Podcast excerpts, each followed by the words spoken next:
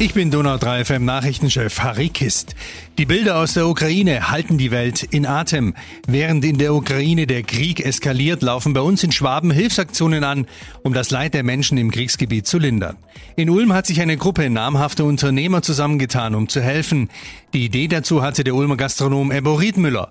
Seit gestern macht er eigentlich nichts anderes mehr als telefonieren und organisieren.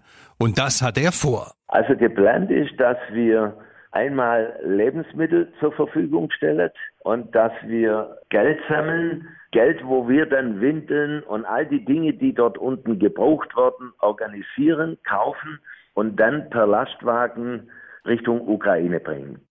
Riedmüller ist gut vernetzt, sehr gut sogar.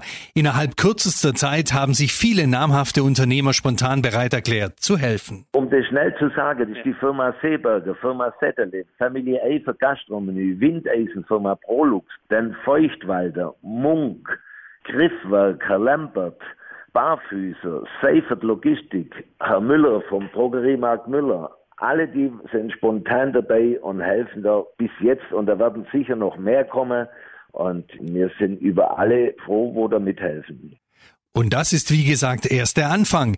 Die Resonanz jedenfalls ist überwältigend. Also das war unglaublich da. Es war von jedem sofort eine absolute Zusage da und auch sehr großzügig hat sich jeder gezeigt. Da hat es überhaupt gar keine Diskussionen gegeben. Jeder hat sofort gesagt, wir sind dabei. Die Hilfsgüter sollen aber auch dort ankommen, wo sie benötigt werden. Das weiß natürlich auch Ebbo Riedmüller. Er hat sich auch hier entsprechenden Rat geholt. Also es wird sicherlich eine kirchliche Organisation sein. Den Tipp hat mir gestern der OB Gunter Zisch gegeben und der unterstützt uns auch dabei. Und das ist uns mehr als wichtig, dass das eben in die richtige Hände kommt und auch richtig verteilt wird, damit wir uns sicher sein können, dass das auch bei den Leuten ankommt, wo es ankommen muss.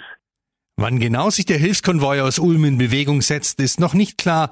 Riedmüller hofft, dass es schon in wenigen Tagen losgehen kann. Donau 3 FM. Einfach gut informiert.